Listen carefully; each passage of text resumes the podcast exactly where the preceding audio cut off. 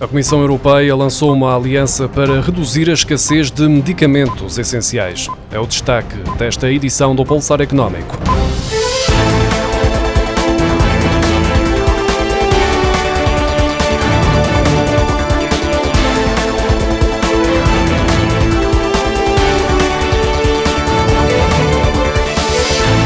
A Comissão Europeia lançou esta terça-feira uma aliança para fazer face à escassez de medicamentos na União Europeia, uma realidade recorrente desde a pandemia e agravada com quebras nas cadeias de abastecimento, por exemplo, devido à guerra na Ucrânia. Em comunicado, o Executivo Comunitário anunciou que a aliança vai ajudar a encontrar soluções de fabrico, contratuais e financeiras que permitirá aumentar a autonomia estratégica para os medicamentos críticos. A aliança vai possibilitar a alteração da maneira como são produzidos e adquiridos medicamentos e, em última instância, assegurar as cadeias de abastecimento. Com um mandato de cinco anos, a plataforma vai estar aberta a todas as empresas e organizações que queiram participar, em parceria com as autoridades sanitárias e farmacêuticas dos Estados-membros.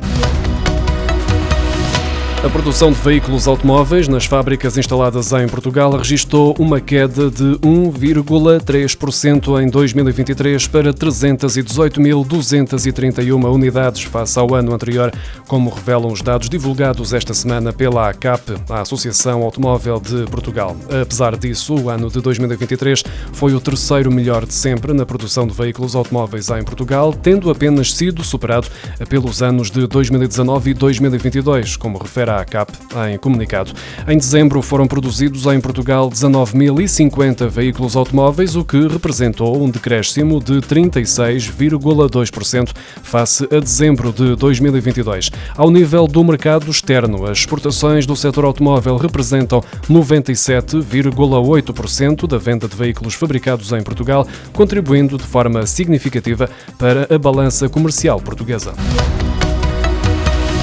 A receita bruta de bilheteira de cinema aumentou no ano passado 31,6% ou 17 milhões e 400 mil euros, 31,6% face a 2022, atingindo um total de 72 milhões e 800 mil euros. Ainda assim, a faturação da bilheteira ficou aquém dos 83 milhões e 100 mil euros gerados em 2019, o ano pré-pandemia, de acordo com o Instituto do Cinema e do Audiovisual. Os dados provisórios sobre consumo de cinema em circuito comercial em 2023 indicam também que as salas de cinema acolheram 12 milhões e 300 mil espectadores em 2023, o que representa um aumento de 27,8% face ao ano anterior, com mais 2 milhões e 600 mil entradas.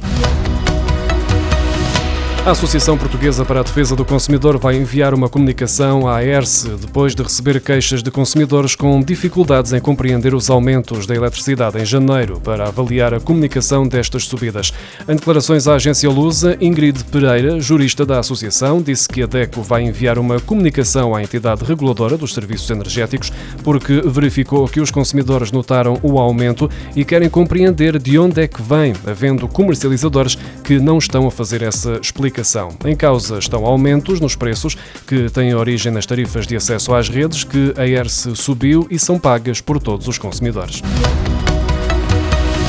A utilização do serviço de fotocópias por alunos não está isenta de IVA, mesmo que este seja prestado por um estabelecimento de ensino isento deste imposto e o pagamento seja feito por cartão previamente carregado, segundo a autoridade tributária. O esclarecimento surgiu depois de um pedido de informação vinculativa de uma cooperativa de ensino superior que pretende saber se a prestação do serviço de fotocópias exclusivamente dirigido aos alunos está isento de IVA, tal como sucede, por exemplo, com os serviços de alojamento ou refeição dos alunos. Na resposta, a autoridade tributária esclarece que, apesar das prestações de serviços de ensino que aquele estabelecimento leva a cabo estarem isentas de IVA, os serviços de fotocópias e reprografia extravasam o que se entende por prestações de serviços conexas com o ensino, ficando, portanto, excluídos da isenção deste imposto.